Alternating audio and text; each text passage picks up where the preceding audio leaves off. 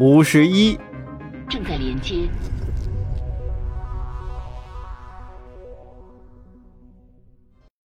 维克托刚刚拿定主意，自由无人机群就回来了。隔着五百公里的距离，密密麻麻的无人机看上去既像一道蓝色的极光，又像变幻不定的星云，席卷天幕。将图像放大以后，维克托就能看见他们的触手上塞满了透明的蓝色物质。之前他们应该是去采集某种原料了。带着这么多东西，所以才姗姗来迟。但他们这时候回来可不是碰巧，自己的巢穴里闯进了不速之客，当然要好好招待一番。对空间站内部进行了扫描之后，维克托发现雷特福德号和一架落单的无人机间隔不到一千米，面对着面，像是要决斗似的。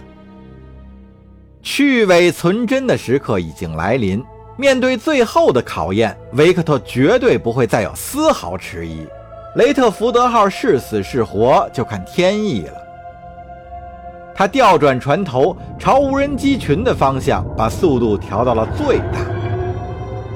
这艘隐形轰炸舰只搭载了一种范围性杀伤武器，他知道自己根本没有第二次机会。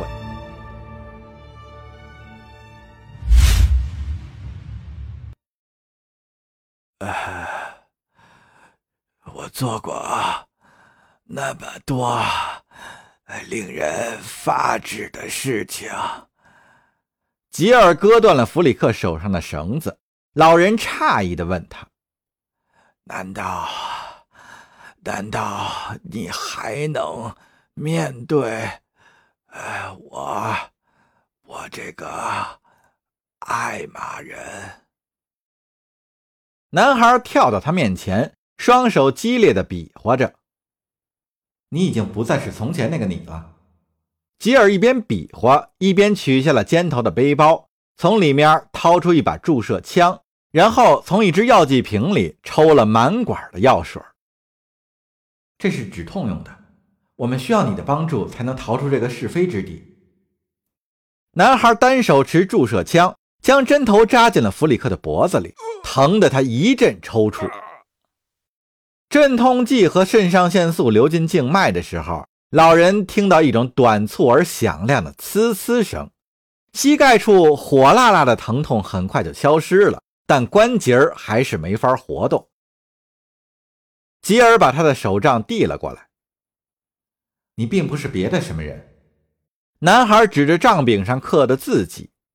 马里乌斯，记得吗？你是马里乌斯了。船舱里突然响起了猛烈的金属碰撞声，把两个人都吓了一跳。谁？是谁在朝我们开火？克隆飞行员问了一句，抬起那只健全的手。待吉尔扶他起来之后，他才注意到文斯已经不知所踪了。工程师的位置上现在是空无一人。小心点儿！蒂亚指着黑暗中突然冒出来的一座高架桥喊道。琼纳斯好不容易才反应过来，雷特福德号船头一沉，险些迎面撞上那座桥。不断有炮火掠过桥身，从后面向他们袭来，将前方的机库内墙打得火光四射。他的领航本事可真够烂的，琼纳斯咒骂道。他使劲扳着操纵杆，汗水流进了眼角，也顾不得擦，在雷达影像和窗外实景之间来回扫视。文斯，文斯跑到哪儿去了？又是一连串的撞击声，然后是一声轰响，整个控制台都亮起了红色的警告灯。刚才最后那一下打中了装甲，蒂亚嚷道：“护盾见底了，回冲速度。”现在减半。话还没说完，只听一阵惊天动地的巨响，震得两人连坐都坐不稳，船身也突然开始向一侧倾斜。剑桥里回荡着刺耳的警笛声，琼纳斯一拳砸在了通信器上。文斯，你死哪儿去了？视野里的机库外墙开始旋转，琼纳斯不得不使出浑身解数稳住失控的雷特福德号。自由无人机则得势不饶人，以惊人的速度和灵活性穿梭在建筑群之间，要将自己的残酷使命进行到底。蒂亚不禁呜咽起来。雷特福德号的引力补偿器已经不能抵消旋转产生的离心力，周围迸射的火花越来越密集，连琼纳斯也开始觉得末日已经近在眼前。就在这时，船身突然不再旋转了，侧面的推进器逐一点火。琼纳斯马上领悟到，这是引擎室里有人在直接操作。航行速度稳定在了几百米每秒，这艘护卫舰和死神擦肩而过。左舷背侧推进器等离子体泄漏了。通信器里传来克隆飞行员平静的声音：“把副侧推进器的输出量提高一倍，补偿损失掉的推力。中心线最大速率调到百分之六。”蒂亚顿时气喘如牛，琼纳斯担心蒂亚是不是过度通气了。琼纳斯，马里乌斯继续指示说：“快掉头朝机库的入口飞，笔直向前，不要晃。靠耍手段是赢不了无人机的。我们会尽量给你争取更多的时间。”我们？我们是指谁？蒂亚问道。文斯的急性子干发作了，马里乌斯警告说：“他现在下落不明，对这艘船和船上的人，他都是一个威胁。”说话间，船身上又吃了不少炮弹，他们不得不收住话头。当琼纳斯掉头冲向出口时，那只机械野兽挡住了他们的去路。然而，还没等他反应过来。雷特福德号上的唯一一门急速炮就开火了，一击正中无人机，而对方的炮火都落了空。太棒了！琼纳斯大声喝彩道：“谁开的炮？”话音刚落，第二发炮弹也已经出膛，耀眼的白光直逼自由无人机，将他的几根枝节炸成了碎片。是吉尔，马里乌斯得意洋洋地说。该走了。此时，琼纳斯恨不得榨干雷特福德号的每一分推力。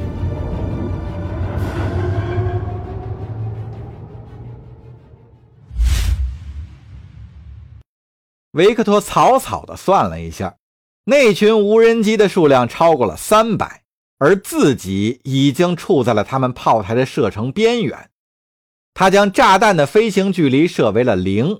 抛出发射口，然后启动反向推进器，使它完全静止在太空中。这么一来，隐形装置也就失去了作用，整个无人机群迅即锁定了他的轰炸舰。维克托立刻引擎全开，尽可能远离即将来临的爆炸波。在这性命攸关的时候，盖博已经知道自己该做些什么了。雷特福德号在枪林弹雨中颠簸不止，爆炸声此起彼伏。他沿着走廊跌跌撞撞地前进，努力地把握好平衡。一番巡视之后，盖博终于找到了自己的目标，于是弓下身子，小心翼翼地避免发出声响，等待着破门而入的最好时机。文斯躲在自己的舱室里等死，在地板上蜷缩成一团。神志恍惚，不时歇斯底里地发出啜泣声。趁他被又一次剧烈的撞击分了神，盖博拿着注射器猛冲进去，抬手一针扎在文斯的后背上，然后给他注射了镇静剂，剂量多的足以让好几个男人安分下来。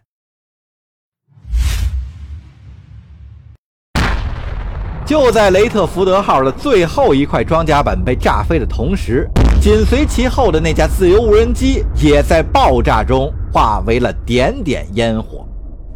琼纳斯高兴地狂吼起来，机库的入口距他们已经不到一千米了。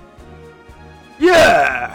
他看着蒂亚嚷道：“宝贝儿，咱们可不是吃白饭的。”琼纳斯，小心！蒂亚大叫了一声。待琼纳斯回过头看向窗外时，只见入口处又出现了一架捕食者无人机，块头比之前那个还要大出许多。它的炮台已经开始喷吐火舌了。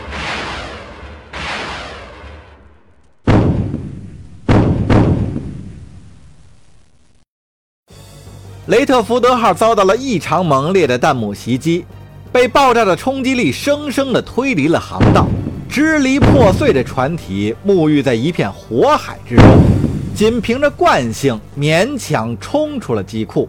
整整三块大口径炮弹的弹片紧贴着船尾爆炸了，将船的引擎塔架完全撕扯了下来，电容器单元也被抛入了太空。泄漏的等离子体和电火花沿着缺口涌入了船体内部，失去了能量、动力和电容储备，雷特福德号已经形如废铁，根本算不上一艘船了。捕食无人机靠拢过来，用自身的牵引光束固定住船身，打算将它层层剥开，取出其中有价值的部件，同时也捕获里面依然幸存的人类。然而，还没等这只怪兽用触手扯开船身，他的胸口处突然吃了一连串的导弹，紧接着便被弹头炸成了碎片。